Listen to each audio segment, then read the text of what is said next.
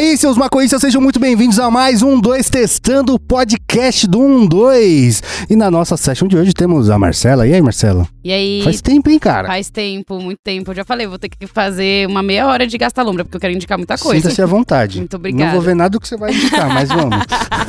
que arrombado. e aí, Jéssica, tudo bem? Cuscuz. É porque eu tô achando da arrombada ainda. Não deu tempo. Mas tá tudo bem, tudo ótimo. Tudo certinho? Hoje Aham. já tá com ele bolado. Já, já tô aqui dando uma pitadinha de boa. Justo. E hoje a gente tem a presença mais que especial do Tiagson, filho de Tiag.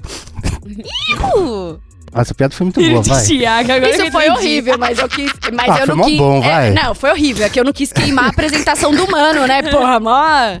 Né? É isso. E aí, cara, como é que você tá? Melhor agora, obrigado, é sempre um prazer orgástico. E que estileira, hein, pai?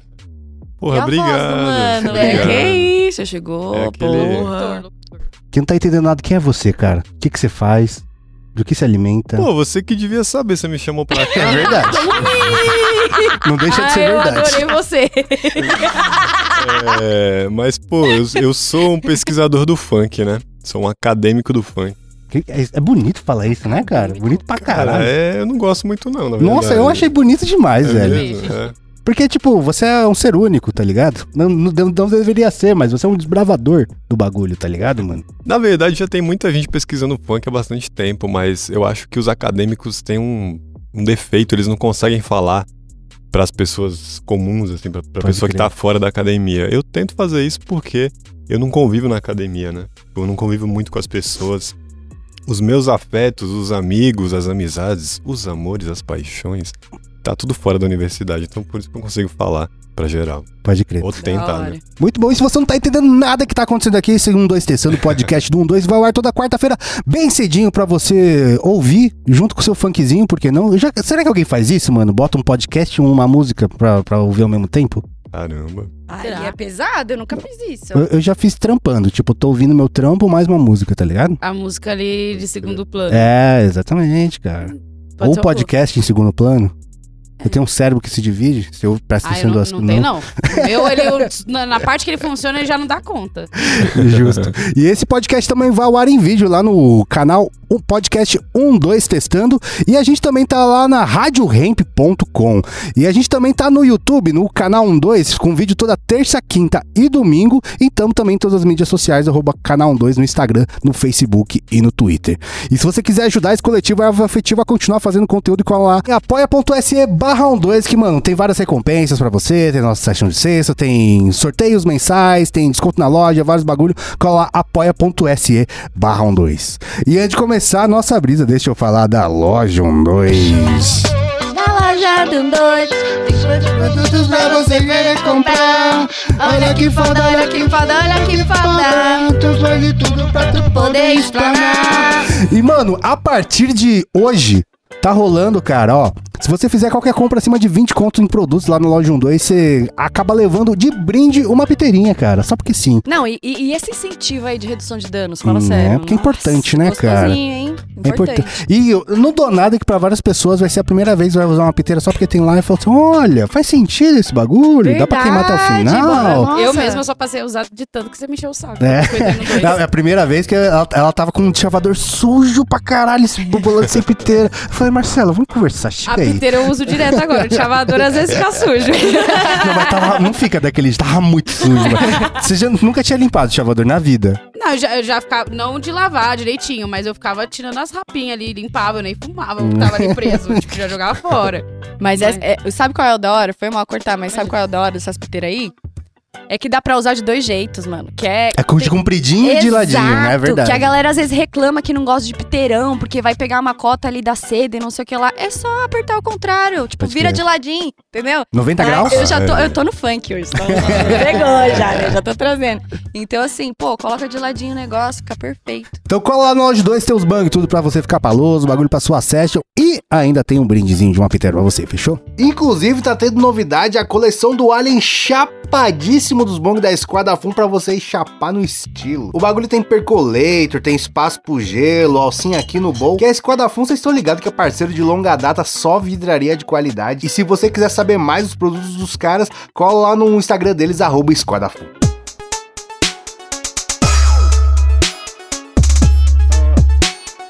Mas vamos começar essa parada aqui. Ô, Jackson, o que me, me é, incentivou a te chamar, na verdade, foi um episódio que a gente fez sobre rock and roll com o Felipe Barbieri. Porque eu não pude deixar de, de reparar nos comentários a galera falando. Porra, mano, mas nada a ver, puta papo elitista do caralho. E vou falar a verdade, era mesmo, tá ligado, mano? E aí, tipo, eu- vou começar contando a minha história com o funk, o que aconteceu, porque eu não sou um, um audiência do funk, eu não ouço funk na minha vida, mas de um tempo pra cá eu passei a, a querer entender e principalmente a respeitar. Porque é o meu primeiro contato com funk na vida, não sei se vocês lembram, a Regina Casé tinha um programa que se chamava Brasil Legal que ia pelo Brasil e mostrava as paradas que acontecia no Brasil. E ela foi num baile funk, no Rio de Janeiro. Só que, mano, isso foi no começo da década de 90. E o baile funk no Rio de Janeiro, no começo da década de 90, tinha um bagulho que até hoje eu acho muito louco, que eles abriam um bagulho no meio do baile e saíam na mão, velho. Tá ligado? Era um É bagulho verdade, muito isso. doido. E aí foi um choque pra mim. Criancinha, pro William criancinha, vendo aquele negócio, falando, isso é o baile funk? Mas nossa, aí eu me enveredei pro lado do rock and roll e tudo mais. E foi assim até, até recentemente que eu falei, caralho, mas tem muito mais aí, tá ligado? Tipo, até virar essa chavinha do preconceito que existia na minha cabeça, mas demorou demais pra- pra caralho, assim, sabe? E eu acho que pra muita gente é assim. Porque tem, um, tem um con- primeiro contato com o funk e ele é chocante, né? Sim. Você fala, caralho, quer dizer, dependendo da pessoa, porque pra muitas pessoas é terça-feira funk, né? mano? E aí, pra, pra mim foi assim até é, uma vez eu, eu vi um cara falando sobre o funk ostentação. Que pra mim sempre foi um negócio que nunca fez sentido. Caralho, o maluco lá na quebrada falando de carrão, de relógio, não sei o que lá, né? E quando eu entendi a, a questão de, de- do porquê daquilo, da onde vem aquilo, eu falei, caralho, mano, deixa o cara viver a vida dele, querer o que ele quiser, al- almejar. Tipo, ele não. É, é, é que- é querer tirar o sonho das pessoas. É muito louco isso, né, velho? E aí eu fiquei, fiquei em paz, tá ligado? Com o bagulho. Começou a entender a parada. É. E eu não me sou entendedor até hoje, tá ligado? Ainda, ainda, tipo, eu tento ouvir tudo, mas confesso que não é tudo que eu entendo, não. Tem uns bagulho que é muito distante de mim. Mas eu queria saber de você, cara. Conta a sua história com o funk, de onde veio, pra onde vai. Então, mano, como eu fui criado num bairro periférico, né? Eu nasci no sertão da Bahia, tava falando pra vocês. Aí vim pra São Paulo com seis anos. Então o funk fez parte da minha vida. Ele começou a entrar mesmo lá nos anos 2000 com o bonde do Tigrão.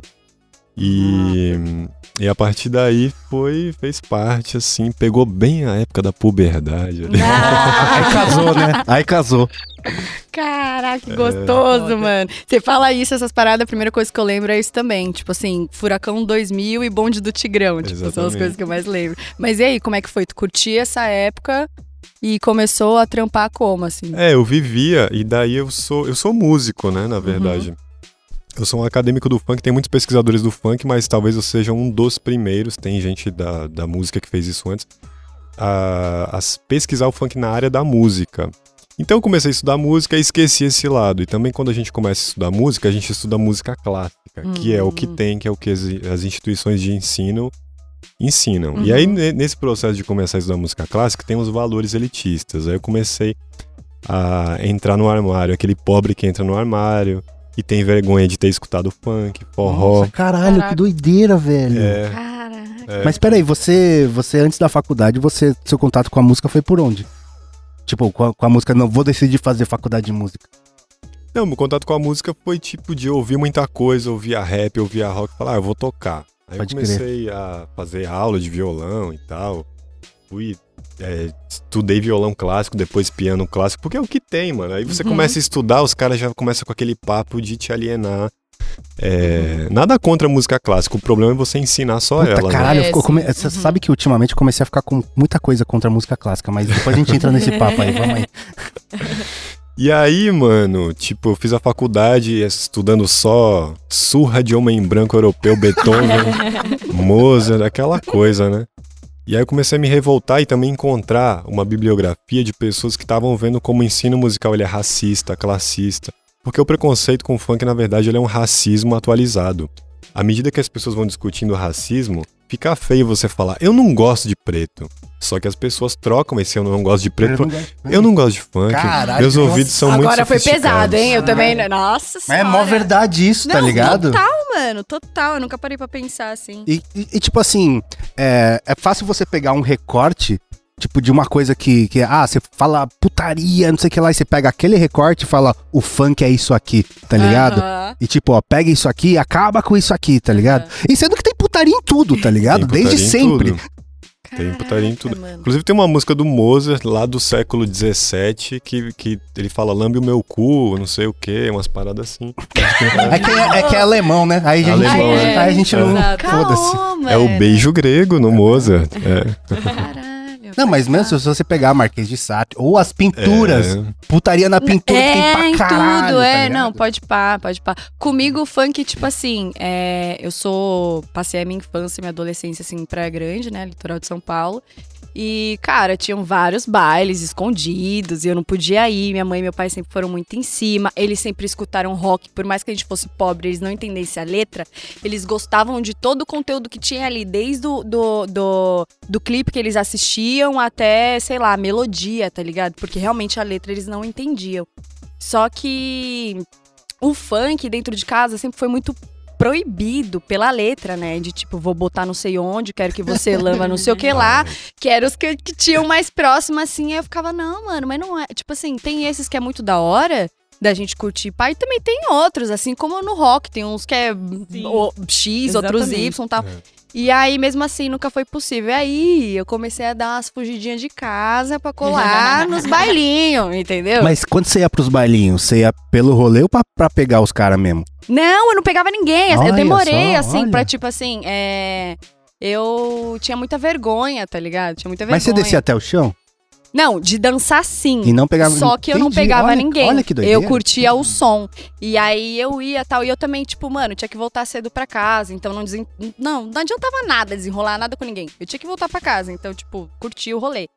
E aí eu sempre curti o funk, que era o que a gente tava trocando ideia de, tipo, conheci, pelo que eu me lembro, assim, né? Que essa minha memória é ótima. é, Era Furacão 2000 e Bonde do Tigrão. Que eram as paradas que eu olhava e ficava, meu, eu preciso ir pro Rio de Janeiro. Eu preciso não sei o que lá, eu preciso ir pra não sei o que lá. Olha isso, que nossa, bailão e tal. E eu me apaixonei. Nossa, eu lembro que eu cantava e minha mãe odiava quando eu cantava isso no banho, que era aquele duelo da amante e a fiel. Ai, que delícia. Esse é muito bom. Eu sei de cor até hoje, mano. E aí, tipo assim, eu olhava minha Dá mãe e uma ficava... palhinha, dá uma palhinha. Como que era? Eu quero saber, eu não lembro. Eu não lembro dessa aí. é do bonde do. Tigrão? Não. É de, é de- é de quem? Eu acho que é da MC Kátia, É né? da MC Kátia, Kátia da e. Eu acho que é isso. dessa Ah, dupla. eu quero saber Vai agora. dar palhinha de matar, mas Ah, acho que eu sei qual é, acho que eu sei qual é, acho que eu sei qual é. É, eu sou eu muito ruim é. cantando, mas é isso Tá aí. bom. E aí, porra, mano, eu me apaixonava, eu olhava assim e falava, mano, maior história, conta mal bagulho. Mãe, escuta até o final. E mãe, o quê? Escuta até o final. Não quero ver nem o começo. E sempre fui meio pro- proibido. Quando eu comecei a sair de casa, que aí, tipo assim, adeus, né? Eu saí de casa com 17 anos. Aí foi baile até, tipo assim, pra quem é do Rio de Janeiro, eu ia pro baile do PU. Nada mais, nada menos, entendeu? que é baile Parque, do PU? Parque União. Que é Ah, foda pra ligado, caralho. tô então, ligado. tipo assim, porra, Você foi no baile da gaiola? baile da gaiola. Deixa, Que esse é gigantesco, né? enorme. Eu frequentei muito baile lá no Rio, Pode que era o meu rolê lá. Porque, tipo assim, no Rio de Janeiro, pra mim, é natureza e baile funk. Que é Nossa, tipo, são as. Que tudo errado pra mim. Não jamais iria dois. que é o dia, a natureza e a noite não tem um rolê assim que eu curto, assim, real, blá blá blá. Aí eu vou Um pros baile bailes, são mais que eu, que eu curto. Então o funk entrou aí até hoje, eu acho um bagulho foda pra caralho e tá ganhando mais espaço do que, porra, do que a gente imagina, eu acho. Nossa, né? demais, cada vez mais. E, e eu queria saber um bagulho, mano. Você falou, beleza. É, começou a estudar, tal, ver como que era a parada, sair um pouco da bolha do que estavam te ensinando, né? E como que foi esse sair da bolha? Era o local que você morava, eram os amigos que você fez? Como que, tipo, você já começou a estudar não estando naquela bolha que tava tentando te colocar, saca? Não, eu tentei me enquadrar um tempo. Eu tentei, Tentou, tipo, falar. ah, Porque os professores, por exemplo, o cara, eu fiz um NESP, né? Que é, que é uma faculdade pública e tal. E as pessoas que dão aula em faculdade pública são pessoas que estudaram na USP nos anos 80. Então você imagina a realidade que o cara veio. Uhum. Uhum. Então eu en- tentava entrar ne- nesse rolê, só que eu sempre senti uma angústia, eu sempre me senti muito estranho nesse meio. Aí você começa a amadurecer, crescer e, tipo, viver as contradições da vida um pouco, isso é muito bom. E se questionar e falar, mano, eu não sou essa porra, não. Minha origem é outra, o bagulho é louco. E. Saiu da Matrix, mano. Sair da Matrix. Caralho, Da hora. E é, é uma coisa que, que as pessoas não falam, né? O quanto a universidade é um espaço de alienação. As pessoas ficam boladona. É, você sabe que, tipo assim, uma- é uma coisa pequena, mas pra mim foi muito, muito significativo que, por exemplo, na escola a gente tem aula de história, né? E aí você aprende que os portugueses vieram pra cá e blá blá blá, e não sei o que lá, e foi uma colônia. Mas não é a minha história. Tipo, a minha família não viveu essa história, tá ligado? Sim. E aí eu fui atrás da minha história. Fui atrás da família, da, da história do Japão. Desde o do, da, do feudalismo, da- o Japão feudal, o shogunato, era meio de blá blá blá. E eu acho que tem, tem muito a ver com essa, com essa parada de quando você chega no ensino superior, tipo, você olha aquilo e fala, cara, isso aqui não sou eu, né, mano? Tipo, porque é, Uhum. você falou, né? Você vai ouvir Homem Branco, compositor do- de 1800, né, cara? E que, mano, é uma parcela muito pequena do que é a música, né, do mano? que é, do que é a vida. Na verdade, a escola é uma, é uma colonização, né? Foi durante É. muito tempo um negócio de você só em, em qualquer área do conhecimento, os escritores, na literatura você vai falar dos escritores franceses, Uhum. no cinema, cinema francês, alemão. E aí você começa a ver, caramba, a universidade é, na verdade, uma colônia. Só que esses questionamentos, por outro lado, foram trazidos pelas pessoas que estão na universidade, começaram a olhar para outras culturas, para a cultura africana e tal. E o funk tem muito da- cultura africana no próprio ritmo. Esse ritmo que se usa hoje, tum tá tá, tum tá, que tá no maculelê, no Congo de Ouro, em, em cantos religiosos da Umbanda, do Candomblé, ele é da- do oeste africano, da Nigéria. E tem, e tem os, af, ah, os afrobeats lá, que é tipo os É punks de lá, é igualzinho. É né? igualzinho. Eu, vi, eu, eu, eu tava fazendo carburografia do Paul McCartney e ele foi pra Nigéria gravar um, um álbum lá e ele trombou um músico que chama. Caralho, como é que chama o músico? Esqueci o nome do cara. Mas é o cara, um dos expoentes do Afro. Fela Kuti. Fela Kuti, que é outro chaparadalhaço também. É, é, é. Fela Kuti. E aí eu fui ouvir o som do cara, né, mano? Eu falei, caralho, isso é funk, mano. E, É, mano, há, tem há- há muitos anos atrás, tá É, ligado? é. É muito louco, cara. Como é, como tem, tem da mesma fonte do bagulho, né? É o tchutchá igualzinho, mano. Tem, tem, tem. É muito doido. Mas, tipo assim, é, tem, a- além de, da, da questão, como eu posso dizer, é, classista, tem a coisa de, ah, se você vai estudar o romantismo da música, tá ligado? Vai estudar Beethoven, ou mesmo antes, vai estudar Bach, aí tem todos aqueles. Ah, que- vamos ver a escala e modos e campo harmônico. Daí você É. chega no funk e não é nada disso, é outra coisa, tá ligado? Não, mas peraí, pra quem não entende nada de música, o que, que é isso tudo que você Tipo, falou? tem um monte de nota, tá ligado? Tá, E é- tem um é- monte de a- nota. técnico. é que Tá. a- antigamente. Coisas É, técnicas. é que, é que, é que- é- deixa eu explicar de um modo simples, Ah. assim. Antigamente, Pitágoras inventou a- as escalas, tá ligado? E essa escala virou tipo padrão. Vamos todo mundo usar essa escala aqui, na Europa, Aham. porque na Índia não é. é outra- no Japão não é outra coisa, tá ligado? Hum. E aí eles começaram a brincar com essas escalas e chegou a um ponto que eles eram muito nerd dessa escala. Só que era só isso, tá ligado? E eles ignoraram todo o resto que existia em volta da, da música, entendeu? Então, tipo, os caras deschavavam nisso. Então, tem um negócio que é muito punhetagem de músico que chama canon. Que se você já deve ter ouvido Pacabel, por exemplo. Uhum. Que é uma música que ela se encaixa nela mesma. É tipo um quebra-cabeça em forma de música. Os caras não tinham tanto que não fazer que eles faziam isso, tá ligado? É punhetagem de músico, basicamente. É ba- basicamente o guitarrista de quarto da, da- de- do, do- do passado, tá ligado? Uhum. E aí os caras ficaram muito bitolados nisso e ignoraram todo o resto. E aí você falou, você estuda muito isso. Aí você chega na sua, na sua aula e fala, então, a música que eu tô ouvindo não tem nada disso, tá ligado? Como faz? É, então, e daí, esse que é o grande lance. Você tem que encontrar formas de analisar o funk que não tenham essa herança europeia. Porque, na verdade, o que você sintetizou aí é o que se fala que a música europeia, a música clássica, tem uma hegemonia das alturas, das notas musicais. Mas do ponto de vista rítmico, Beethoven, comparado à música iorubá africana, é muito pobre. O Bach é muito Olha, pobre. foda- É, muito verdade. Mozart é muito Nossa, pobre. gente. É. Quantos Como- batuques tem numa orquestra? Ai, nenhum, né? Tem o tímpano. Na minha cabeça, que eu não É. entendo de nada, pra mim não tem nenhum. Ritmicamente é muito pobre. Caraca, mas e aí? Como- Mas assim, é... é que eu não entendo porra nenhuma. Então tá na minha cabeça tá assim, acadêmicos do funk. Que isso? Existe uma galera. Acadêmicos do é, funk. é uma- é uma galera que É uma- se une pra chegar ali e trocar ideia. Como que é isso? Tipo, eu, eu queria. Não, só uma entender- pausa que a- a- você falou que o Beethoven é ritmicamente pobre, vai ter uns caras querendo te matar, Tem, mas, tem, não é, tem. mas é verdade, né? É só pensar um mais um. E é engraçado, né? Porque as pessoas não conhecem profundamente a música de concerto, mas aí se você se mostra como funkeiro e questiona é, o que o senso comum, as pessoas ficam, meu Deus, você tá falando besteira, não sei o quê. Pode crer, né, Eu falei uma vez que o Bumbum Tantan do Fiote é mais complexo que a música do bar que ele usou.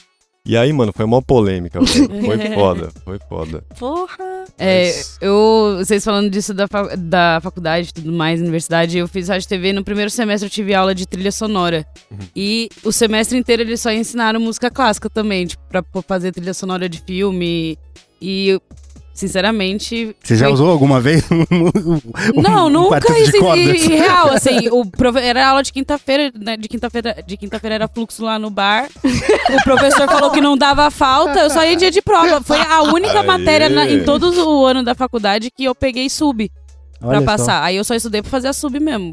Mas eu achava um porre, assim. Não, Você não peguei- ouvia violino, mas descia até o chão, e, né, Marcela? E, tipo assim, a faculdade foi muito meu, meu ponto de virada, assim. Porque eu fui uma criança emo, uma adolescente emo.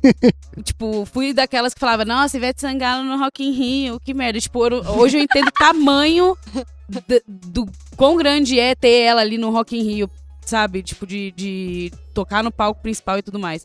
Então, é, de- depois que eu fui pra faculdade, isso mudou, tá ligado? Tipo, o primeiro semestre eu não ficava no bar, porque, nossa, só funk, eu não conseguia tal.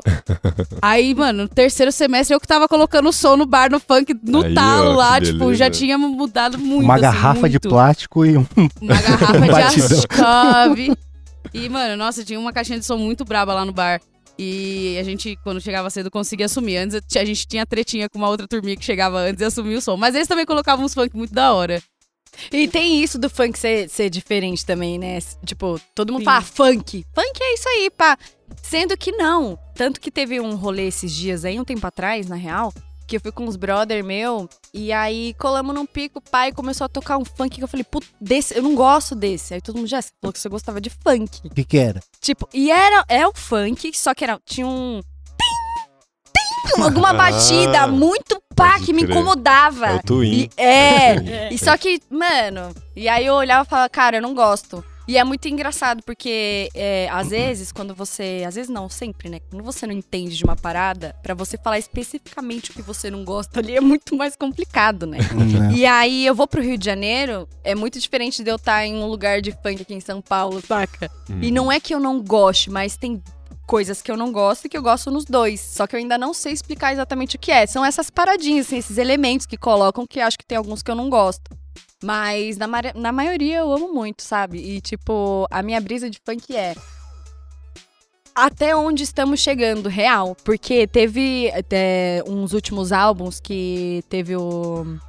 Como que é o nome daquele cara que teve o, o feat com a Tove, Tove Lu? Com o MC Zack. MC Zack. MC. Zack. MC Zack que ela fez, que esse daqui, ó.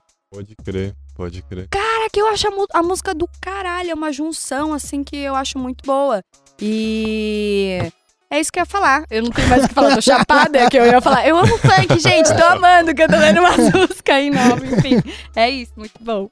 É, eu, você falou do feat foda. Teve um feat que eu descobri que eu não sei por que, que isso não estourou, porque esse- eu descobri de por acaso mesmo na internet.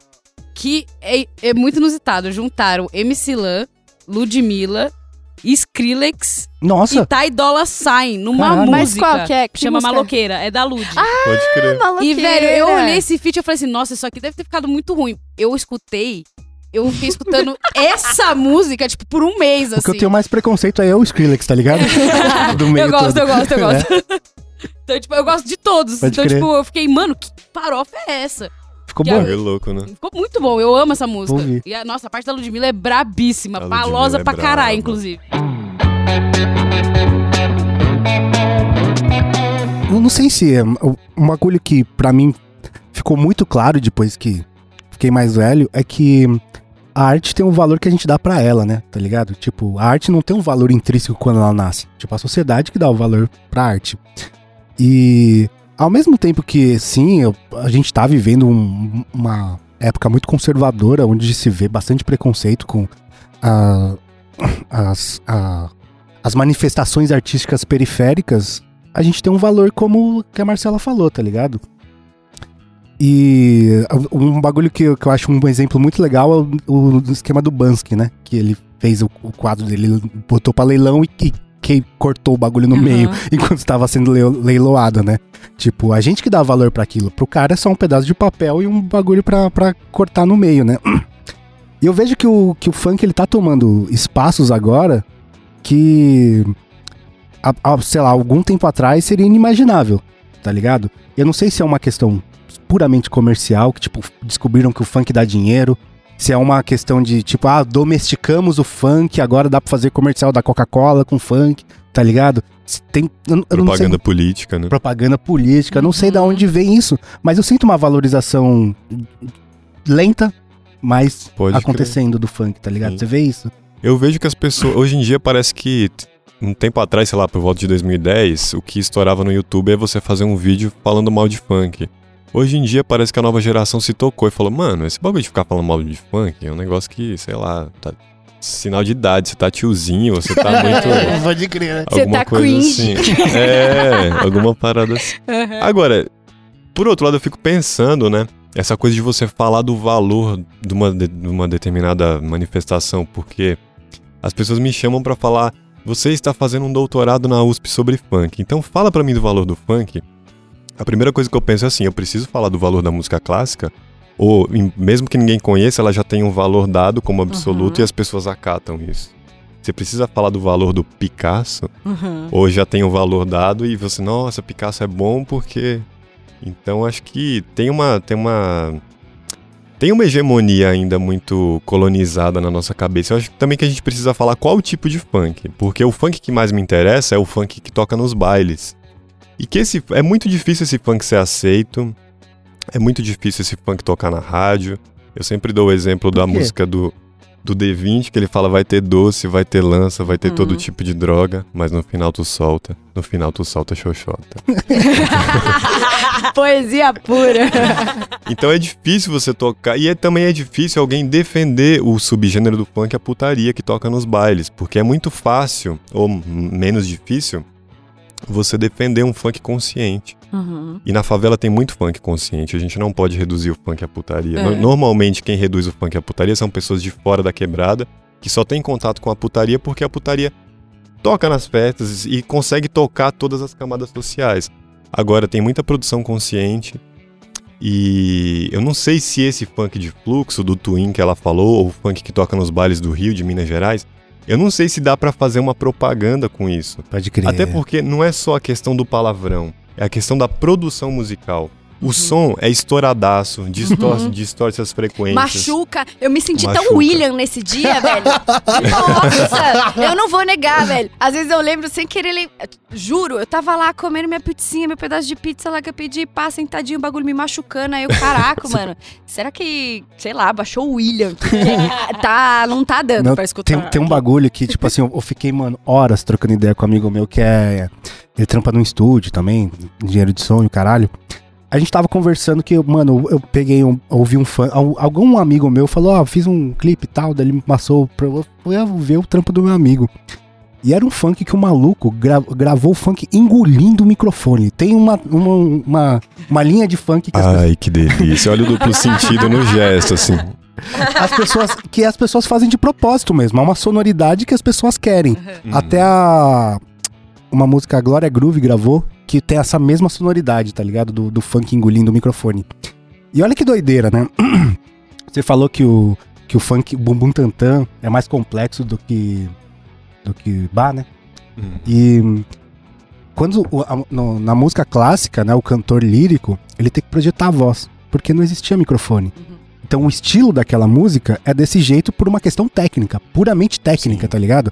Não existia microfone. Hoje tem a Mariah Carey que canta sussurrando. E hoje tem um maluco que canta engolindo o microfone por uma questão que ele quer, uma questão estética, tá ligado? Então, É. ou seja, a gente saiu. É, é a mesma coisa que eles estão fazendo, eles estão cantando.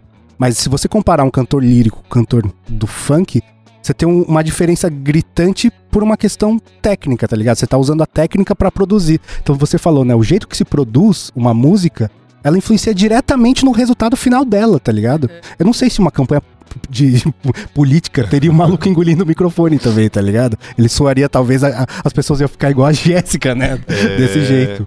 Ou, ou do mesmo tipo assim, não tem. Qual, qual o tom dessa música? Não tem, velho, tá ligado? É, Ou então, tem só pra um estilo de público que vai interagir com aquela parte ali, né? É tipo.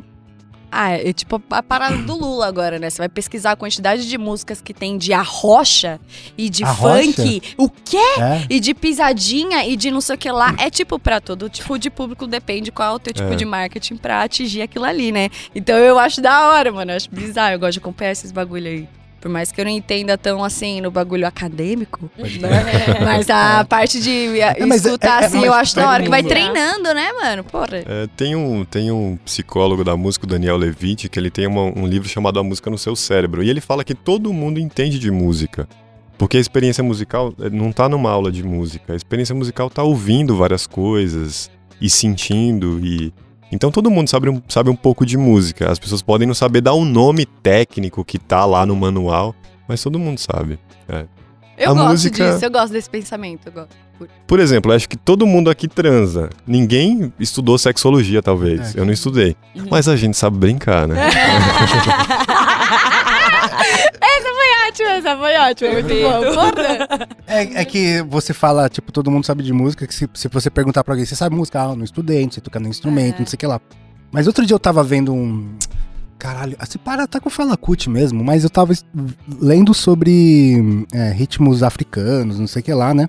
E tinha um bagulho específico de. É que a gente fala África e, e, mano, é um, conti- é um foda, bagulho né? É gigante, tem também, né? vários, várias etnias, várias é, culturas completamente diferentes. E uma delas, eu não lembro exatamente qual, a abordagem da música, a música não existia sem dança. Então uma pessoa que não sabe dançar, não, não, é, não é músico, ponto, tá ligado? E a gente tem a nossa visão tão eurocentrista do bagulho que a pessoa fazendo batuque lá se fala, não, aquilo é inferior, mas não, pro, pro outro maluco seria o contrário, né? Eu não sei Sim, dançar, tá ligado? Eu seria um músico de bosta pra ele, saca? É muito louco Ah, isso. doideira, hein? Bom, eu sou frustrada, né? Que eu já tentei tocar violão durante seis meses, não consegui. Seis meses, foi tipo um pouco.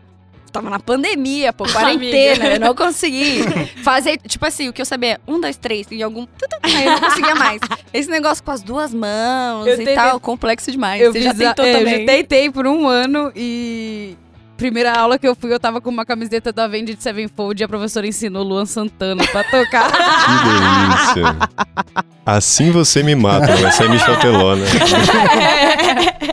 Era a Meteoro lá, é Meteoro? Tu já tentou trocar, tocar outra coisa também? Não, eu tenho muita vontade até hoje. Ah, tá, eu perdi Não. a oportunidade, entendi. Não, não, não. Não, mas eu, assim, eu tenho muita vontade de tocar é, bateria. Aí, mas eu Ah. nunca tentei. Bateria. Mas Tá. eu acho que seria muito foda pra trabalhar, principalmente coordenação e tal, e entender tempo. Eu acho que talvez até seria terapia pra eu poder ficar mais calma, tá ligado? Porra, loucura, mano. Eu já cheguei, eu namorei músico, né? Já, isso é uma loucura, porque eu falei, agora vai. Maria porra. Pedal.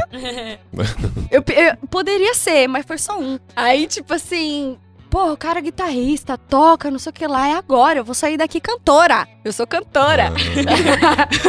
Só que não, mano. Porra, eu não sabia tocar violão, quanto mais guitarra, né? Eu já tentei é, é, flauta também, não consegui. Só que eu tava trocando ideia esses dias com o William e a gente chegou no consenso que eu posso tentar tocar piano. Então é uma coisa que vamos tentar, né? Eu já tive um coisa. tecladinho quando eu era criança. Eu aprendi a tocar a intro do. Ai, caramba, como chama a música? A música da árvore lá da Alice no País das Maravilhas. Gente, esqueci. Não Agora. lembro. Mas enfim. É uma Over the música que Rainbow? Não, não. Não, Over não, the não. Era tipo. Nem conheço e ainda chutei, cara. É, é isso É, aí. é, o comecinho da beleza, música é de então- pianinho. Aí a intro eu conseguia fazer, mas porque eu fiquei vendo um milhão de vídeos até conseguir entender e tal. Eu nunca fiz aula mesmo. Mas e você, Thiagson? Você Vou- ó, toca? eu vou discordar. Eu, então, eu estudei violão clássico, depois piano. Eu dou aula de piano clássico, apesar de ser um funkeiro também. Inclusive, Você dá aula de piano? Sim, sim. Agora eu tô dando menos, porque eu tô ficando mais enjoado. Inclusive, eu falo que eu sou tipo uma. uma pessoa não confiável, que eu, sou, eu ensino Beethoven de dia e eu sou DJ Mandrake de noite. Mas Mas você, é você dá aula de, de piano, tipo, a postura, o cabelo, tudo bonitinho. é, isso faz parte do, do, do, do, do- do ensino, né? É, mas- eu- Minha profe... Eu fiz aula de piano também. Minha professora chegou um tal momento que eu falei, então, professora, daqui pra cá, foda-se, tá? Rock and roll, vamos, vamos. Daí foi assim. Agora, vocês falaram uma coisa que eu vou discordar muito, cara, porque eu sempre falo assim, em palestra, em aula, eu sempre pergunto para as pessoas para fazer um teste. Eu Pergunto assim: me dê exemplo de instrumento musical. As pessoas falam piano, bateria, flauta. O que, que essas respostas revelam? Revelam que a concepção de música ainda está vinculada com essa nossa tradição clássica. Ninguém dá eh, celular e computador, que são os instrumentos do funk, como exemplo de instrumento musical. E instrumento musical é qualquer coisa que seja usada para fazer música. Então você tem DJs que produzem muito bem e às vezes não sabe tocar. Nossa, eu vou ir além até, cara. Vá, Outro dia eu favor. tava. Aprofunde. Você tava falando da batida do funk, então. Tchum, tchá, tchá, tchum, tchum, tchá, tchum. E aí outro dia eu ouvi um funk que não tinha isso. Ele tinha só um. ah, ah, e o tchu tchu já tava na sua cabeça, É. cuzão. E aí, tipo É, assim, esse- era uma. Ah, é muito gostoso, né? E, mano, era, era só. ah, ah, não tinha mais nada. E aí o, ma- e o mano fazendo a rima, tá ligado? Eu falei, caralho, o bagulho foi tão desconstruído que eu já tô ouvindo o tchu-tchu-tchá na minha cabeça. Não precisa nem do computador. O cara gravou no. Eu, eu tô chutando, mas ele pode ter gravado no celular. Um, ah, ah, e, e a música tava lá, tá ligado? É, Caralho. É Caraca. quase um gibi da música. Né? Não, pode pa... Eu, tava, eu tô tentando... Como chama isso? Quando você constrói na sua cabeça? Esqueci o nome. Tá, Eu não sei. é Mas loucura? Não. Brisa. eu tenho, tenho um brother que agora eu esqueci o nome dele. Eu, eu tava com vergonha de falar, não queria falar, porque eu esqueci o nome dele, mas enfim. É, ele faz uns bagulho. Ele é muito foda, tá ligado? Ele faz um, Ele é beatmaker. Hoje em dia chama Beatmaker, assim, né? né? Tá, beleza.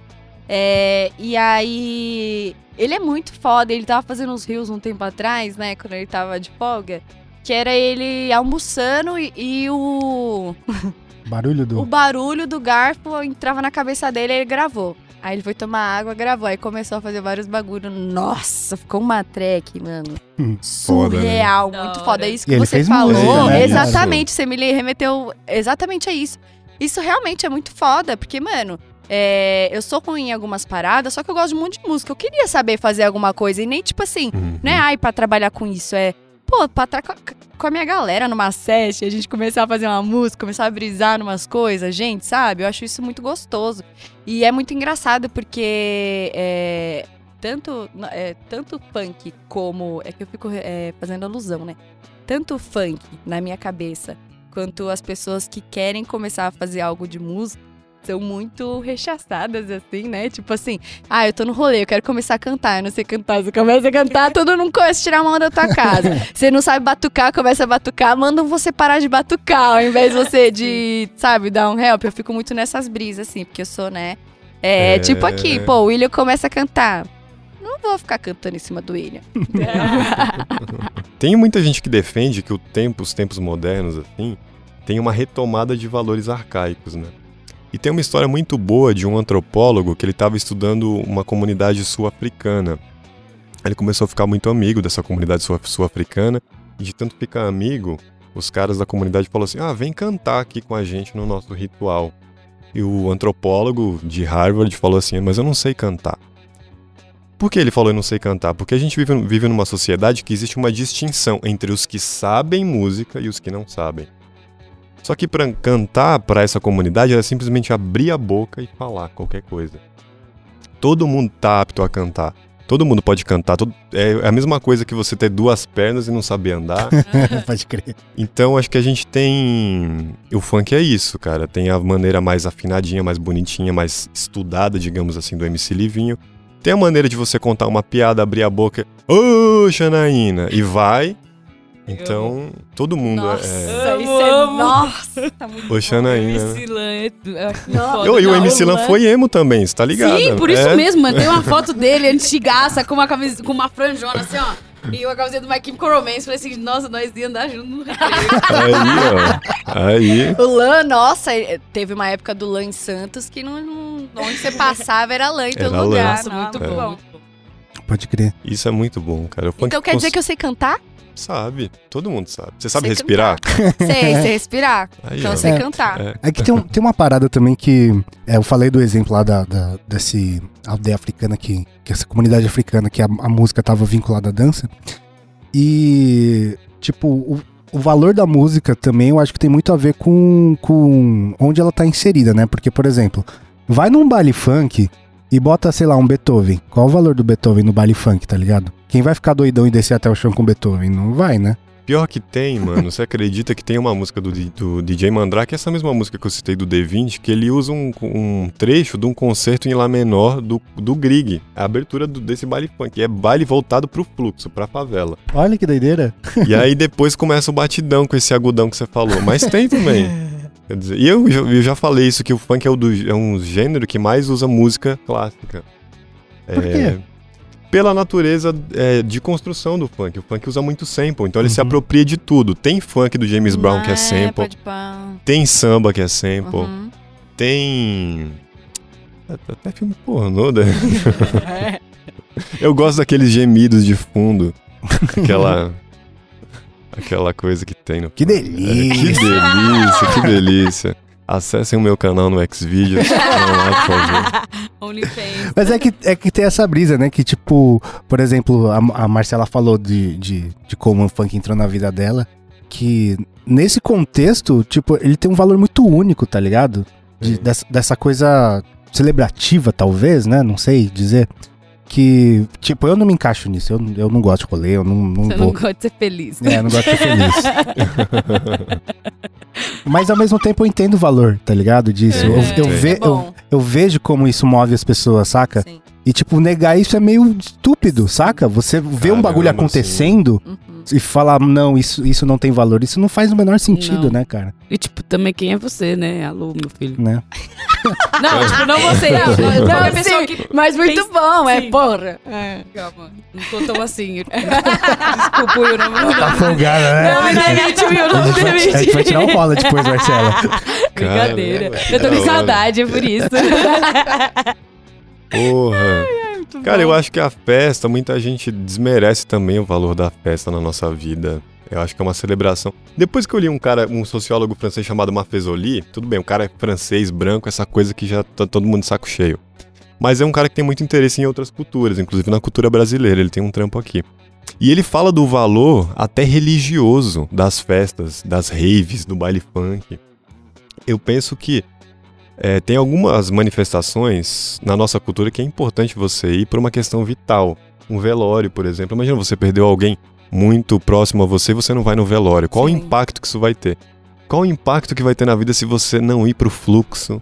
Botar o diabo pra fora porque você trabalhou pra cacete? É. Ter um pouco de sonho na vida, uma esperança, Uhum. pegar alguém, ter aquele, aquela vida social. Então é se muito. soltar é. sexualmente, se sentir atraente, tá ligado? sim. Tem tudo, várias. Acho que mexe com várias coisas, né, velho? Isso é foda. É... Eu lembro. Puta, desculpa, desculpa interromper. Eu lembrei Ah, é? que você falou. Porque você falou de gente conservadora na quebrada. Muita gente tem uma, uma ideia de que no, no funk, no baile funk de rua, você vai ver suruba. Até hoje eu estou em busca de uma suruba e não achei. Na verdade, às vezes você vê um ambiente muito conservador. Aham. Homens, meninas. as- aham. É, é difícil até você ver casais se beijando. Caralho. Uhum. Então tem esse, esse imaginário de que o pobre, o preto, ele é mais sexualizado, que isso tá na, tá na literatura há muito tempo. E- É, é- mas sabe o que eu vejo, cara? É, é muito louco que a galera que tá fazendo funk hoje é muito nova, né? Até pelo, como o É. Thiago falou, do, da questão de, mano, você tem acesso a um celular, você consegue fazer um beat no celular, pá. E, tipo, eu, eu já tenho mais dificuldade, tá ligado? Eu já, opa, opa, como é que funciona um bagulho desse aqui? E aí eu fico pensando, cara, que eu com 16 anos, a putaria que tava na minha cabeça, se eu pudesse botar pra fora, tá ligado? Uhum. Aí seria um funk vezes 10, saca? Era, mano, você tá com os hormônios efervescentes, qualquer buraco bonito você já fica, caralho, vou meter a rola aqui, tá ligado? Mano, pra mim, quando desde que eu comecei, por exemplo, vai a frequentar baile funk, igual eu falei, eu não pegava a galera. O ato de dançar, pra mim, era um lance sexual. Sim, Porque era então, tipo assim, é. um lance de, Mas- mano, poder me soltar. Mas é essa brisa, e. Jéssica, porque, tipo assim, eu com 16 Aham. anos pensava putaria pra caralho, mas. Só que não Não vai é, velho! Fazia merda nenhuma, batia punheta pra caralho, foda, é. E isso eu achava muito louco, porque, tipo assim, ah, você tá se descobrindo e o quão isso é importante pra gente, e se tocar, se conhecer e tal. E o funk, como na cabeça da maioria, traz isso, né? Não que seja é, isso exatamente. Mas é uma coisa, para mim, Jéssica, que eu consigo me soltar muito mais do que com outras músicas, porque me chama pra dançar, sabe? Tipo assim, me chama pra dançar. E aí eu tô dançando e tal, e uma coisa pra mim vai puxando a outra e tal, isso e aquilo. E, mano, não tem como falar que na minha cabeça, sei lá, é, que não vai me lembrar sexo, tá ligado? Tipo, não que seja exa exatamente porque nem todo funk é sobre isso. Mas quando eu vou pro baile, a primeira coisa que eu lembro é isso, porque eu vou ficar tão à vontade, eu vou ficar tão solta, tá ligado? É uma brisa muito doida, cara, é muito doida. E quando eu comecei a trocar ideia, ah, inclusive saudades, né, do nosso podcast, né, Miquel? É, quando a gente começou a trocar ideia sobre, com sexólogas e tal, não sei o que lá, que depois eu comecei a levar esses estudos de tipo, até dos rolês que eu dava, de que também remetiam a funk, com o sexo pra mim, era muito gostoso de ouvir o quão era saudável, tá ligado? Tipo assim, que não, tá tudo bem, saca? E, e, psicologicamente falando, o, se isso te ajuda a te conhecer, a se soltar, que não sei o que lá, é o seu gênero né, musical que te leva a isso, é muito bom e tá tudo bem você associar isso, sim, saca? Porque, sim. nossa, muitas piras, mas é isso, tá tudo bem. Foi um pouquinho da minha terapia.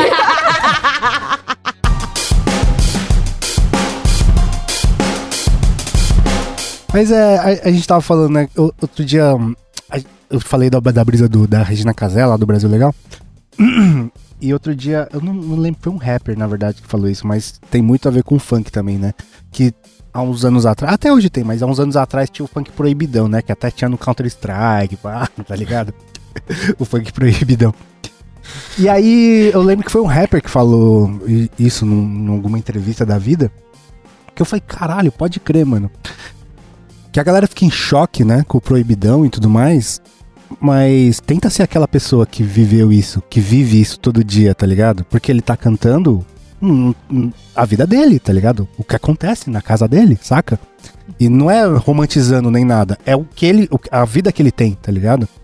Isso me deixou pensando muito, né, que tipo assim, ah, a, a gente, a gente como sociedade questiona a música do cara, mas não questiona a vida dele, tá ligado? Tipo assim, como ele, eh, como ele tá vivendo, saca? Que deveria ser ao contrário, né? Tipo, por que você tá cantando isso? Você tá vivendo assim mesmo, saca?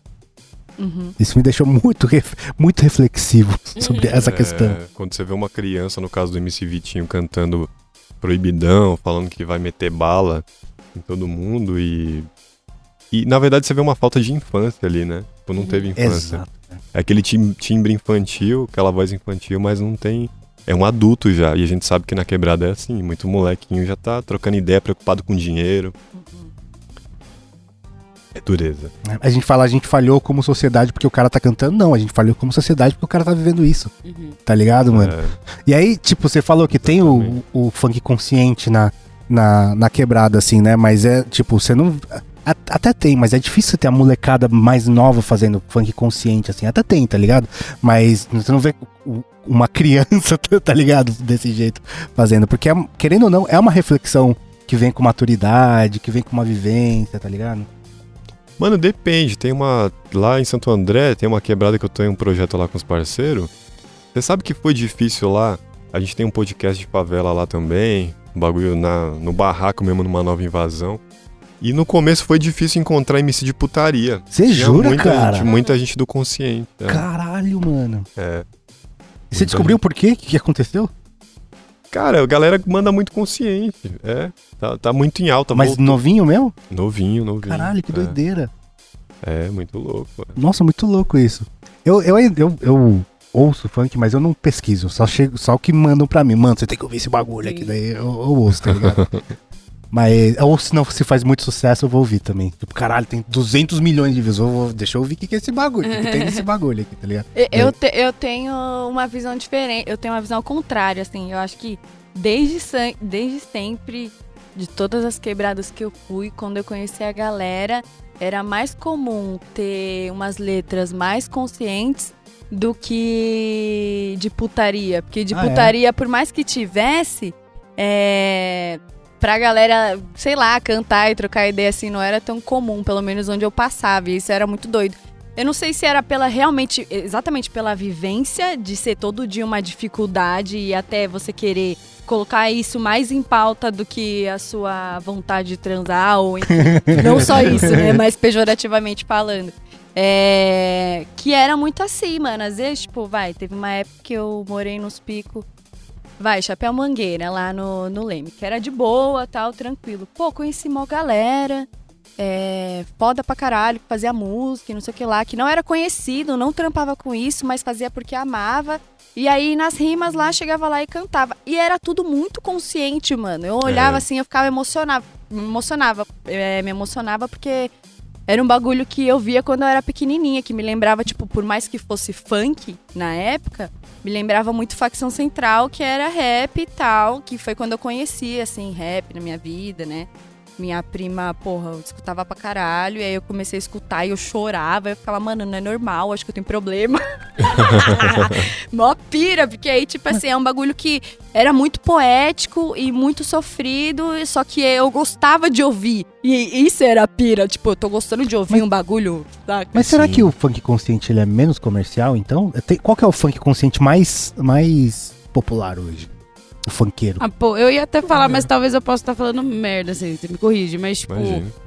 meu primeiro conto, assim, eu falei, quando criança eu não odiava, né, do jeito que eu passei a odiar, assim, quando eu era adolescente, o punk e tal. Tipo, ai, nossa, eu sou roqueira até agora.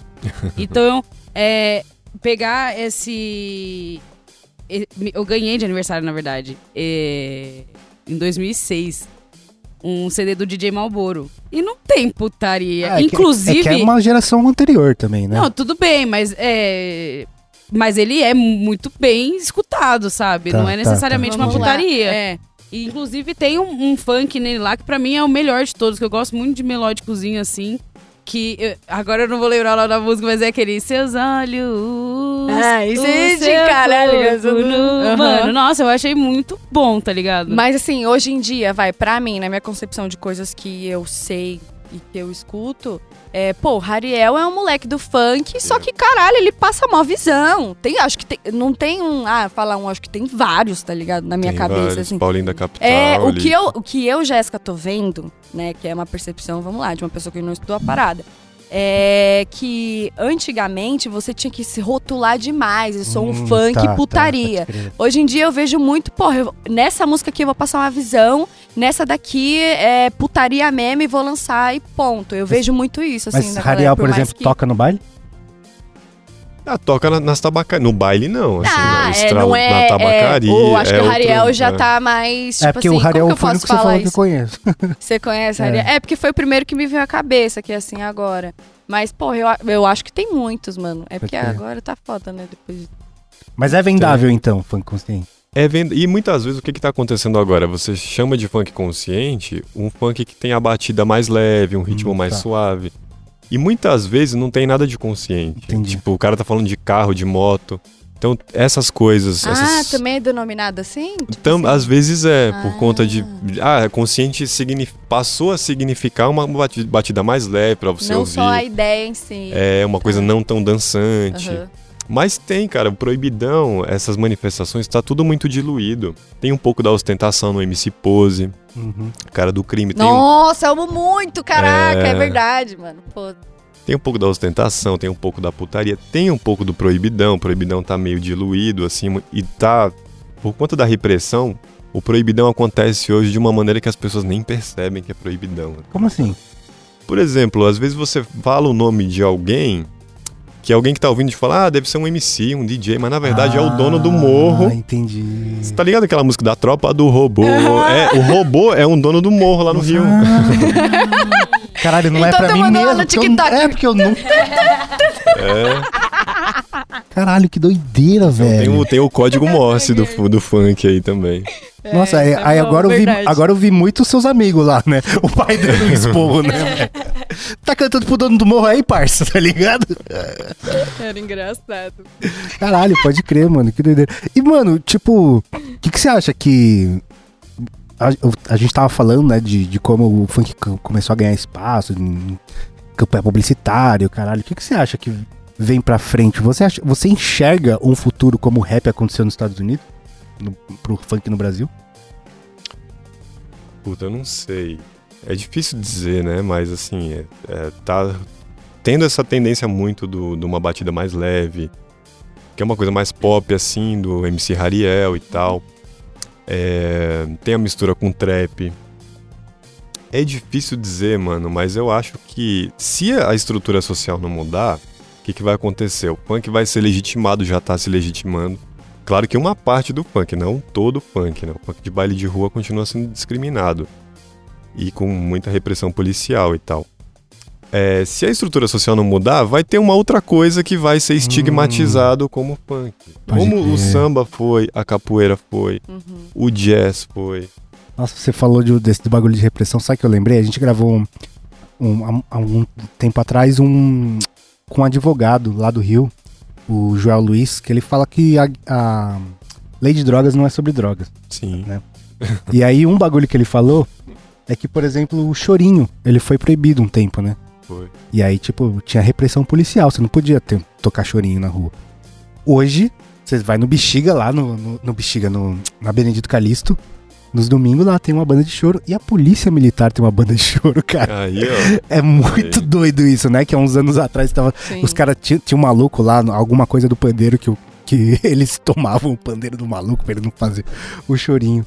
E eu acho que É. tem bem essa brisa, né? Tipo, hoje é o funk, mas daqui a alguns anos pode ser outra coisa, né? Mesmo que o funk for legitimado mesmo, né? É.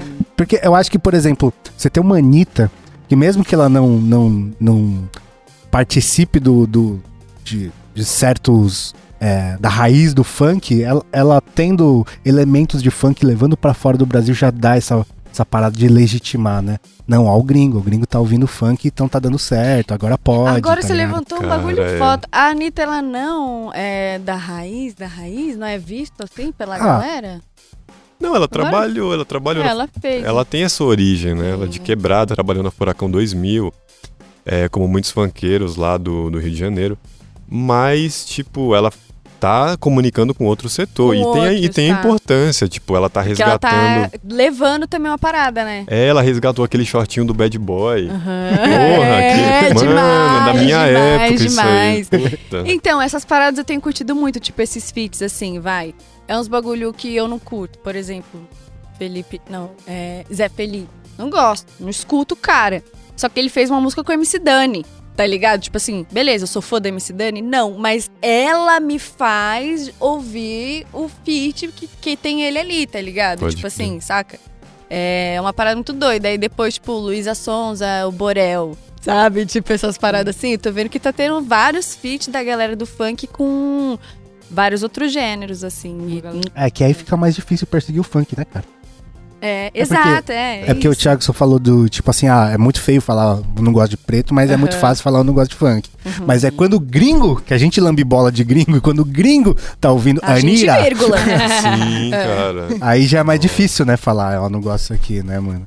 Inclusive na, na MTV Brasil, na época dos anos 2000, que só tocava rock, pop, e quem trabalhava lá era um público mais elitizado, só começou a tocar funk com aquela música da Mia, produzida pelo Diplo. É, que ela pegou o funk da Daisy Tigrona, injeção e tal. que música que é? Puta, aquela Back Down Gun. Que ela usa o tamborzão, que era a batida de funk na época. Ah, tá É. bom. E aí só um canal de música brasileiro, a MTV Brasil, só passou a olhar pro funk que já tinha uma produção Nossa. quando o gringo viu. Que, inclusive, vocês estavam falando da Britney, o, o- Nossa, tem um, é um marido da Britney que produziu funk, o Kevin, o ex-marido. Ah, sim. Tem muito gringo que produziu funk, muito, muito, muito, porque a rapaziada vai muito pro Rio, o Rio de Janeiro é um ponto turístico que interessa, tem muita coisa que interessa pros gringos no imaginário do Brasil, e muita, muito gringo faz funk, assim, tem, ba- tem bastante. Caramba, É. Eu vi uma entrevista uma vez do Dave Grohl, que ele tava falando que ele quis fazer uma música, ele, ele foi num show na Europa, não lembro em que lugar, em que a galera pulava junto, assim. Ele falou, vou fazer uma música pra galera pular junto, né? E aí o. Eu não lembro quem que foi que falou depois que ele viu, ele deu essa Qual- ele entrevista. fez a música? Ele fez a música. Qual é Esqueci qual que era a música, Ah, mano. Will. Mas é uma música que toda vez que toca, a galera faz isso, ó. Tá ligado? Oh. E ele falou, mano, é o baile de terça-feira isso aí, cara. tá ligado, mano? Porque, tipo, olha o esforço que o rock tem que fazer pra fazer a galera se mexer, tá ligado? E o funk é, mano, terça-feira a galera já tá se de ponta cabeça na parede, tá ligado? Foda-se. né, mano? E a, a gente tem esse, esse negócio de. é, de não. Não entender o valor da, da nossa própria cultura, né, mano? É, é muito louco, porque. É, sei lá, eu estudei piano, né? E eu só fui entender o valor, por exemplo, do Vila Lobos depois que eu, eu- eu dei a volta, tá ligado? Eu saí, fui pro rock and roll, eu, caralho, tem Vila Lobos também, olha só. Daí eu entendi, por exemplo, que a, a- a nossa própria cultura. E aí eu fico pensando quantos. Porque, é, tem, tem essa outra coisa, né? Que eu falei que ia falar depois. O ódio que eu tenho da- dos os homens brancos da música clássica. É. Porque, tipo assim, a gente tá olhando a música clássica por um. Por um, um, buraco de alfinete, tá ligado, mano? Porque, por exemplo, esses músicos que a gente ouve hoje, mesmo Beethoven, Vivaldi, Bach, na época que eles estavam vivos, cagavam pra eles, porque a música era basicamente sacra. Então você fazia o bagulho, tocava-se, segue a vida, segue o baile. Quem é o cara que veio antes? Foda-se, eu quero ver quem tá agora, né? E esses caras foram, foram resgatados pós-romantismo, tá ligado? Depois, tipo, o Bach, por exemplo, tem um negócio muito louco que as pessoas não sabem, mas várias das músicas que, que a gente conhece hoje do Bach é, são é, exercícios. Ele dava aula, né? Tipo, aquela linda do violino é um exercício de, de violoncelo. É um exercício que ele fez pra dar aula pros alunos, tá ligado, mano?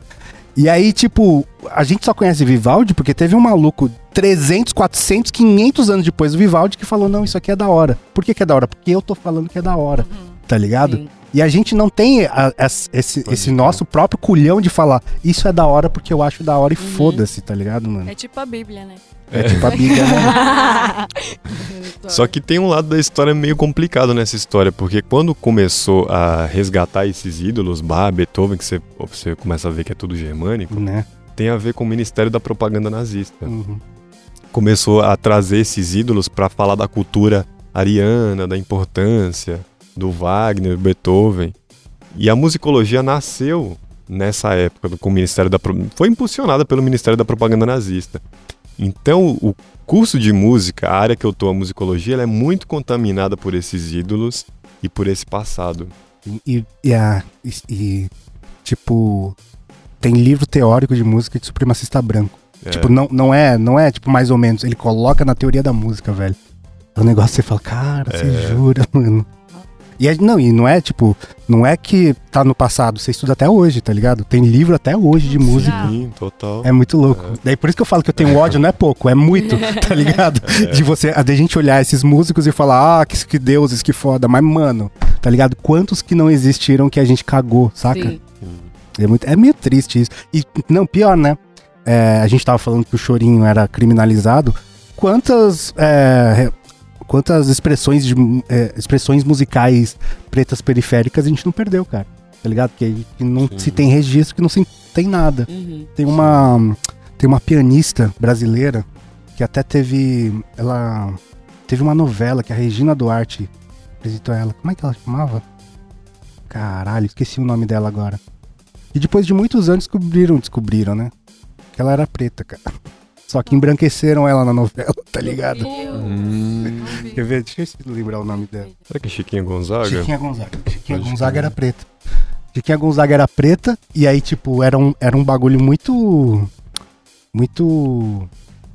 é, fora da curva, né? Uma mulher preta tocando piano, ens- ensinando, compondo.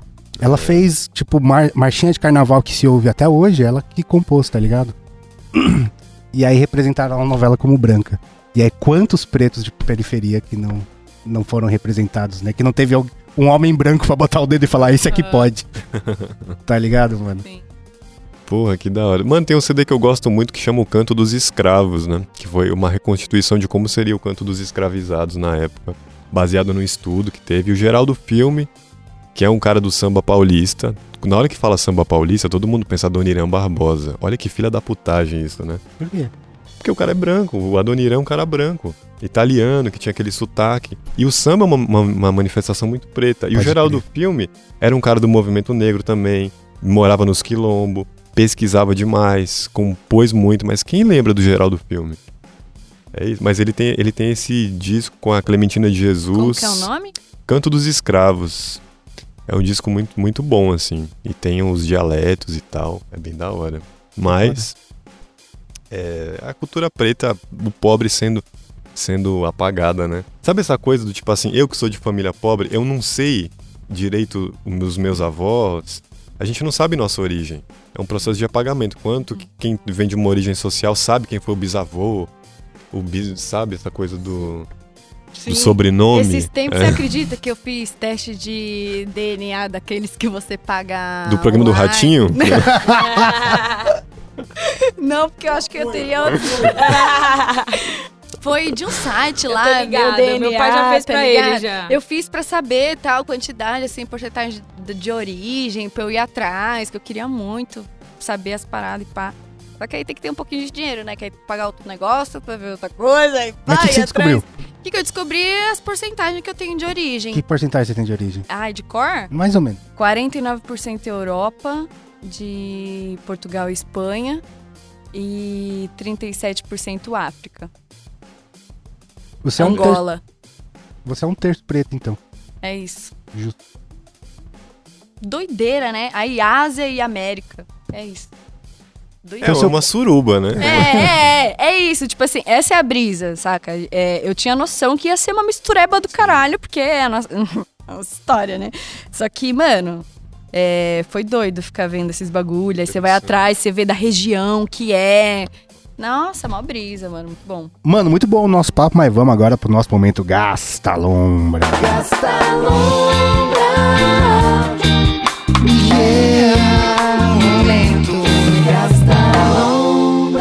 Tiagos, no nosso momento Gasta Lombra, a gente dá uma sugestão pra galera gastar a lombra aí. Pode ser uma música, um filme, um seriado, um livro, um canal, qualquer coisa aí pra pessoa poder gastar a lombra na semana que está por vir. Tem alguma coisa aí na ponta da língua ou quer que alguém comece? Começa aí que eu vou pensar. Tá. que eu- Vai, Mar. Vai, Marcela. Eu já tava É. cheia. trabalhando. tá difícil. É... Ai, caraca. Calma. Ah, eu queria recomendar o live action do Tic Teco. Que eu achei muito bom. Eu, achei, eu fui com, com- já achando, esperando que ia ser ruim, então me surpreendi, assim. Bem metalinguístico, né? É, eu gostei muito. Tem umas piadinhas muito da hora. E o bônus é que o Post Malone canta a música do Ah, é? final, sim. É Dos ele? créditos, sim, é o Post Sabia? Malone. Ah, Mano, a primeira palavra foi, eu olhei assim pro meu namorado e "Ah, post. e Pouco tem também, eu queria é, recomendar o. Amigas, Não, pode indicar.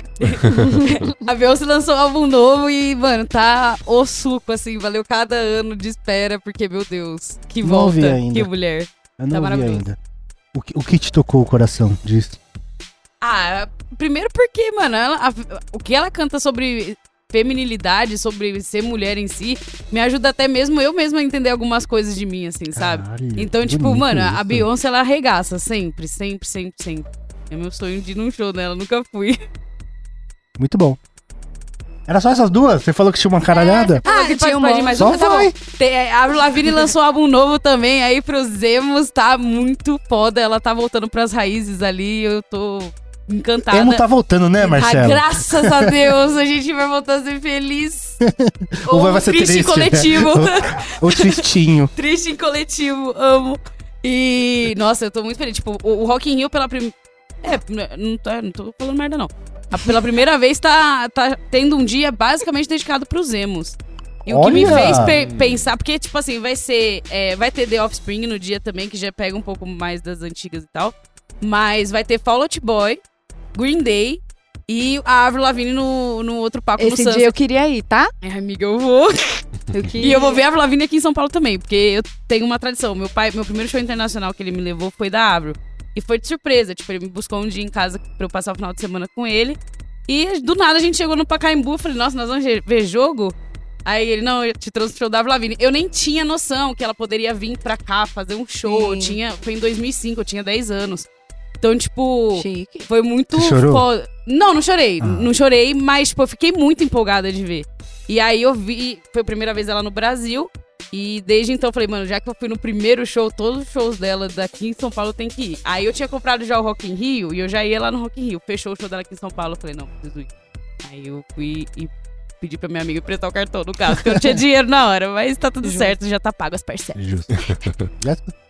Então, já que é de música, eu vou indicar o, o EP novo da Júlia Costa. Quem é Júlia Costa? A Júlia Costa é uma mina foda pra caralho que canta e que tem toda uma caminhada assim foda que o sonho dela sempre foi a música.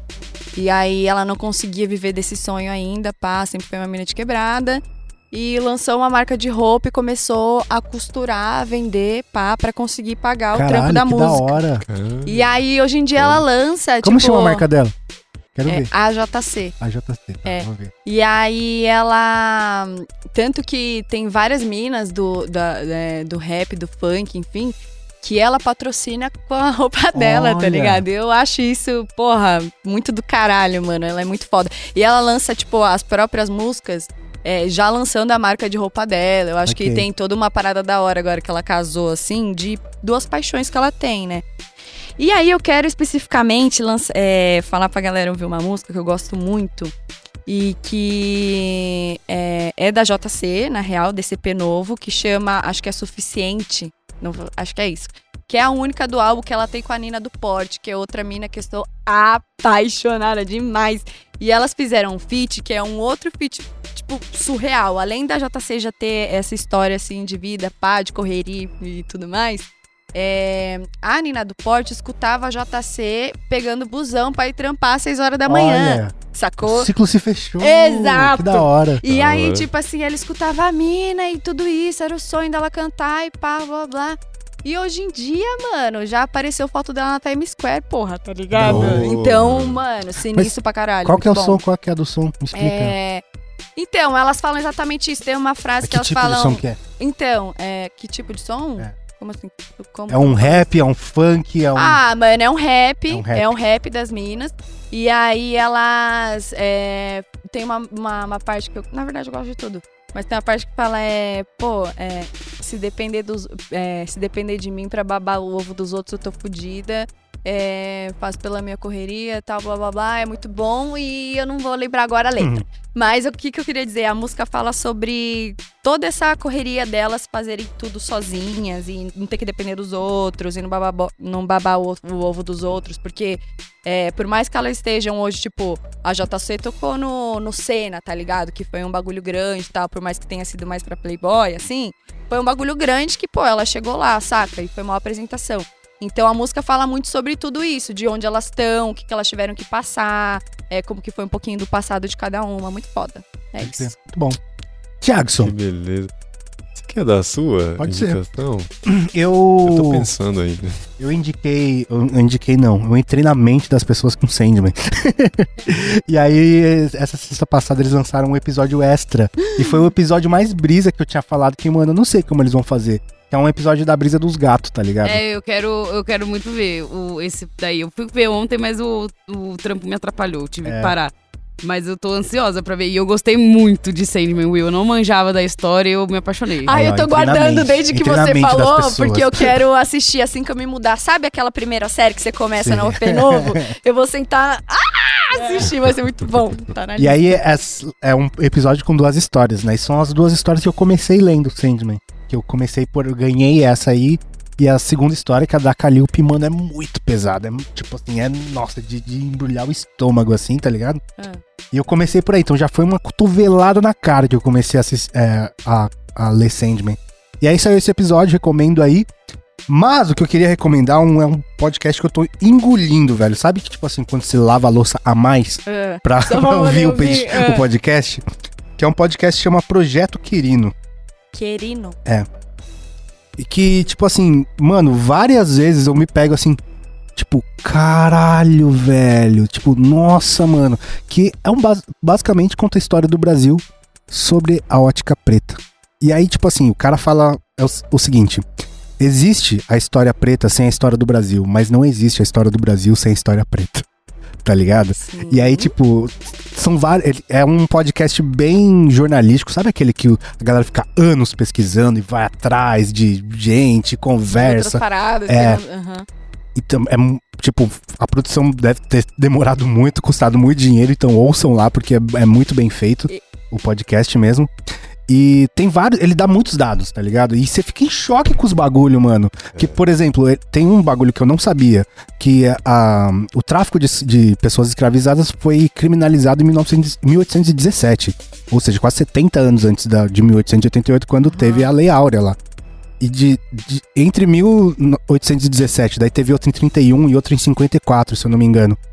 Todas proibindo, fazendo algum tipo de, de, de proibição, né? Primeiro era, ah, pra baixo do Equador não pode mais. Então você tinha que ir pra outros lugares, outros países lá da África. Ah, e depois não pode mais de tantos anos pra cima. Daí foram vários, vários empecilhos que colocaram para pro tráfico de pessoas. E ele coloca como o, o pior. é, a pior corrupção sistêmica da história do Brasil foi isso.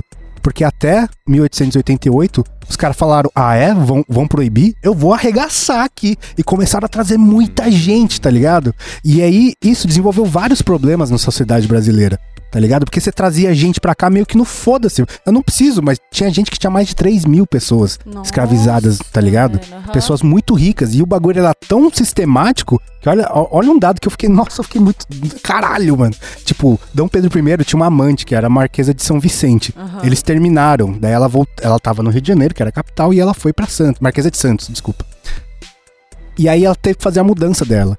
A mudança dela foi feita por um traficante de escravos num navio negreiro, cara. É um negócio. Era tão sistêmico o bagulho, tá ligado? Que, tipo, já era crime. Não podia mais. Sim. E mesmo assim, tá ligado? Como É- que é o nome do negócio? Projeto Quirino. É um negócio que, velho, eu, eu tô ouvindo e, e todo episódio eu fico em choque, mano. Tipo, primeiro, que, com os dados que ele dá e como a gente não conhece nossa história, tá ligado? Isso é um bagulho que. é, o Thiago só falou, né, que a gente pensa assim, pô, só, só não sei, só não fui. a- a- só não aprendi. Não, o bagulho foi apagado da história mesmo. Tipo, foi uma coisa consciente. Eles quiseram apagar essa história, tá ligado? E quando você fica sabendo dos bagulho desses, não tem como não ficar em choque, velho. E aí eu tô, tô- É isso que eu tô falando, mano. Tô lavando louça a mais pra ouvir esse podcast. Que ele é bom pra caralho. É um, é um dos melhores. Sabe aquele trampo tipo do Chico Felite, que ele vai atrás? É, só que imagina uma equipe fazendo isso, tá ligado? Você escuta podcast pra fazer mudança também? Tá sendo bom demais, então, mano, super recomendo. E, e ah, eu no passado eu, falei pra galera comentar comigo as bandas que eu recomendei. Ouça o Projeto Querido, depois vem comentar comigo o que você achou, porque eu tô tendo a minha mente explodida a cada episódio. Recomendo que vocês façam isso e venham trocar ideia comigo depois, fechou? Boa. Você, Thiago? Porra, é muito difícil, mano. Tava pensando aqui, porque tem muita coisa legal. Só vai, mano. Eu Vai lembrei, ó, tem uma dupla de travestis que eu gosto que faz funk, que é as Irmãs de Pau. Caralho, que da hora. Elas têm uma música muito legal chamada Travequeiro. É, que acho que inclusive teve o clipe meio que censurado no YouTube, mas é um clipe muito bom. É, eu sempre recomendo um disco de samba do Catra. O Catra é um cara na história do funk que ele é muito mano. Ele tem um disco chamado Com Todo Respeito ao Samba. Eu recomendo o Vuk Vuk, MC Vuk Vuk, que toda hora ele desapareceu em 2013 e tal, mas toda hora usam os áudios dele nas montagens de funk que tá estourado agora. Né, E é, é- é relativamente antigo, né? O bagulho já tem uns anos, né? O Vuk Vuk é. É. Ele desapareceu na mesma época que o Daleste foi assassinado. Nossa, tem, faz uma cota já. É, então. 2013. E tem até hoje, que doideira. E tá até hoje, porque ele deixou muita capela. Quando eu gozei, gozava É. só no olho. É, tem muita, muita coisa do Vuk Vuk. E cara, vocês falando de coisa nova, tem um livro de fotografia do Vincent Rosenblatt. Quem é o Vincent Rosenblatt? Ele é um fotógrafo francês que ele veio pro, pro Brasil, eu conheci ele, ele me deu o livro. Um salve, Vincent. É, que ele fotografa os bailes no Rio de Janeiro há muito tempo. Caralho, que da hora. E no Rio de Janeiro, não é igual São Paulo, que você vai no baile, você pode tirar É. foto. Pra você poder fazer uma foto no baile, você precisa da autorização. Então, o Vansan tem muita vivência e é um cara de palavras, senão ele não tava nem vivo. É verdade. É. Caralho, que da hora. Mas desde que ano, mais ou menos? Ele acho que ele começou a fotografar lá pra 2005, 2002. Mas tem a- aqueles paredão de gente saindo na mão? Não, então, é. Por exemplo, no Rio de Janeiro a gente tá ligado, né? Tem Uhum. muita coisa que acontece explicitamente que não acontece em São Paulo. É, Só que ele quis mostrar a beleza, porque a rapaziada da quebra já tá vendo isso aí, a porradaria, os fuzil. Já Então isso aí já não é. é, não é novidade. Então ele quis mostrar o outro lado. E é um livro muito bonito, mano. Muito bonito. Da hora, nossa, fiquei muito curioso, quero ver. Chama Baile. Acho que é, Compre, William, compre. É, um- é um livro de fotografia muito foda. Muito, eu, eu- ele me deu o livro, mano. Eu vou recortar as imagens e fazer quadro. Pode Pô. crer. É isso que eu vou fazer. Que é foda. foda. Que foda. Mano, muito boa nossas recomendações e Thiago, muito obrigado por ter colado aí E com a eu gente. que agradeço. Muito obrigado de verdade, de coração. Foi um prazer Foi aqui. da hora, hein?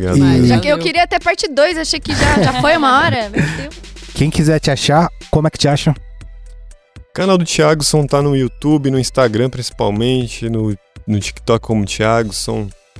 É, Facebook, canal do Thiagson também. E no Xvideos, Professor Funkeiro. Vai lá que tem um conteúdozinho legal pra você é assistir. mesmo? Assiste o meu vídeo tomando leite quente que você vai entender a proposta do canal. Muito bom. Falou, Marcelo. Falou, Will. Falou, Jéssica. Valeu, galera. Beijos. Então é isso, segue a gente em todas as mídias sociais, arroba canal 12 na minha pessoa também, arroba Will Muito Nerd lá no áudio. É nóis.